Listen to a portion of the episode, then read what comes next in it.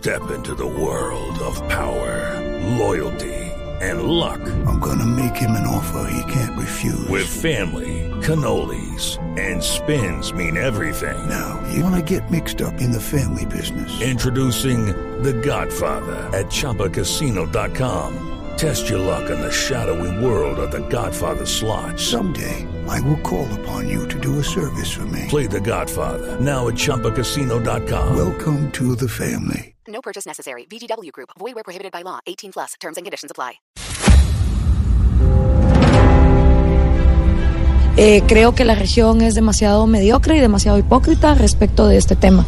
Y aún así, la oposición venezolana, eh, desgraciadamente, también es socialista, la MUD, es una oposición débil, es una oposición que no comprende que el problema de Venezuela es el socialismo. El populismo, a lo primero que se encarga es a desmantelar instituciones poco a poco a reescribir constituciones para poderlas acomodar a los antojos de los diferentes líderes corruptos que tenemos en Latinoamérica. Si no tenemos claro el proyecto, lo que tenemos son constituciones incongruentes, como esa recopilación de 72 libros, que tienen mil años de diferencia entre el más antiguo y el más nuevo, que por un lado te dice, arráncale los ojos, ojo por ojo, diente por diente, y por otro te dice, pon la otra mejilla. Así son las constituciones latinas. Yo, Gloria Álvarez, guatemalteca, me postulo a la presidencia de la República de Guatemala para este 2019.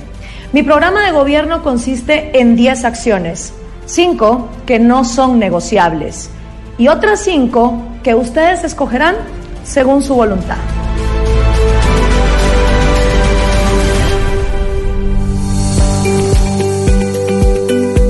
Y muchos se preguntarán, bueno, ¿quién es Gloria Álvarez? ¿Quién es esa señora que habló eh, eh, en esos discursos? Gloria Álvarez es una politóloga, es locutora, es presentadora de televisión, es una de las figuras públicas más importantes de Guatemala. Eh, se lanzó a la presidencia, mostró su candidatura el pasado mes de marzo, sin embargo ya no tiene 40 años. Y la ley guatemalteca eh, te exige que para poder ser candidato presidencial necesitas tener más de 40 años. Esto tomando en cuenta que el próximo domingo van a ser las elecciones en Guatemala. Lo cierto del caso es que tenemos a Gloria Álvarez en línea. ¿Por qué? Porque es la que lidera las encuestas en Guatemala, a pesar de no ser candidata presidencial aceptada por el Consejo Nacional Electoral. Señora Gloria Álvarez, gracias por estar con nosotros aquí en Mañanas Blue. Muchísimas gracias a ustedes, un saludo a toda la audiencia. Fíjese algo, yo quiero comenzar hablando de unas declaraciones suyas eh, en las que ha dicho que mm, para llegar a la presidencia usted no necesita ni vallas, no necesita publicidad, que además está cansada, en este caso, del empresariado guatemalteco. ¿Por qué usted cree, o mejor dicho, no cree en la clase empresarial guatemalteca? Bueno, porque después de 10 años de estar haciendo activismo en mi país, programas de radio, publicando libros, eh, considero que por lo menos el 75% de los guatemaltecos saben quién soy yo, para bien y para mal. Gente que me odia con todo su ser y gente que aplaude y admira mi trabajo.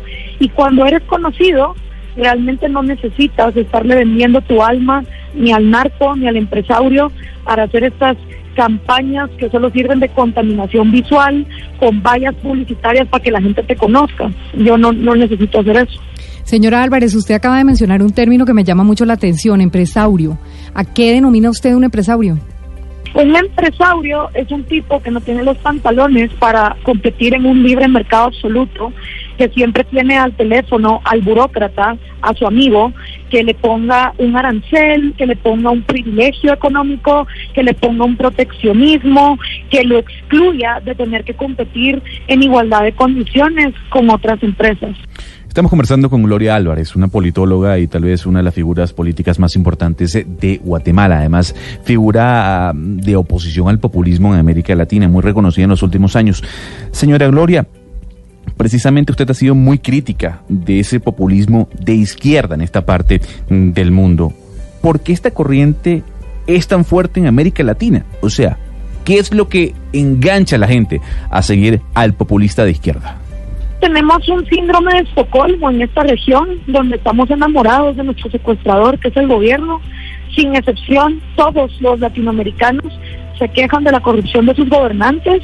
Curiosamente, no se sienten responsables de los errores que los gobernantes que ellos ponen en el poder con sus votos cometen y encima no están dispuestos a quitarle eh, al gobierno el poder económico. Quieren que papá gobierno sea el psicólogo, el niñero, el médico, el profesor, el Estado tiene que encargarse de todo, tiene que ser el Mesías. Entonces, si tú le atribuyes poderes absolutos a ciertos individuos, en este caso los gobernantes, esos gobernantes se van a corromper absolutamente. Y esa es la razón por la cual el populismo es tan atractivo en esta región. Siguiendo eh, un poco en la línea de la pregunta de mi compañero, en Colombia tenemos la Colombia Humana, que es una organización de izquierda que tiene muchos seguidores y en gran parte porque lo representa Gustavo Petro, a quien seguramente usted conoce. Eh, desde su óptica, ¿qué pasaría si Colombia elige a Gustavo Petro como presidente en un futuro? La verdad es que todos los socialismos eh, han demostrado que son un fracaso, se implementen donde se implementen. Entonces, eh, cualquier persona que ofrece políticas keynesianas, que te habla de despilfarro, que no te dice exactamente quién va a pagar la cuenta de las cosas, para mí es eh, nefasto para un país. Señora Álvarez, usted se define como libertaria, abraza el libre comercio, pero recordemos esa ola de privatizaciones que vivió el mundo en los 90, con Menem en Argentina, con Putin en Rusia, que quedaron todas las empresas del Estado en muy pocas manos. ¿Qué autocrítica usted le hace a, ese tema de las privatizaciones? que desgraciadamente no, no fueron privatizaciones con liberalizaciones. Una cosa es privatizar, otra cosa es liberar en el mercado para que cualquiera hubiera podido venir aquí a competir, sea africano, sean chinos, sean europeos, sean australianos. Pero realmente todas estas privatizaciones se llevaron a cabo en procesos altamente corruptos donde a ciertos empresarios, o mejor dicho, empresarios, se les blindó de la competencia internacional para tener monopolios. Volviendo a su país, usted plantea que se debe legalizar el uso de marihuana y de cocaína, ¿y por qué? Porque todo lo que es ilegal cae en manos de criminales, no se puede contabilizar, no paga impuestos y ocasiona narcopolítica y narcoviolencia. Este continente no va a erradicar su corrupción hasta que las drogas no se legalicen. Entonces, nuevamente, nos quejamos de la corrupción, nos quejamos de la violencia, pero no estamos dispuestos a legalizar.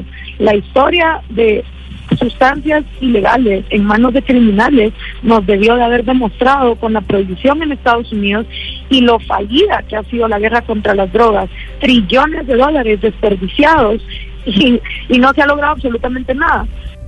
Señora Álvarez, nosotros no la podemos despedir porque sabemos que tenemos, tiene usted muy poco tiempo, pero no la podemos despedir sin antes preguntarle qué tan difícil es que una mujer haga política en Guatemala. Muy difícil, eh, lo difícil es cuando no sos marxista, porque todas las mujeres que han llegado al poder en Guatemala son socialistas. Roxana Valdetti, Sandra Torres, Ninette Montenegro. O sea, siempre que seas mujer, pero marxista, tienes oportunidades. Gloria Álvarez, politóloga, locutora, escritora, es una de las voces más importantes en contra del populismo de izquierda en América Latina.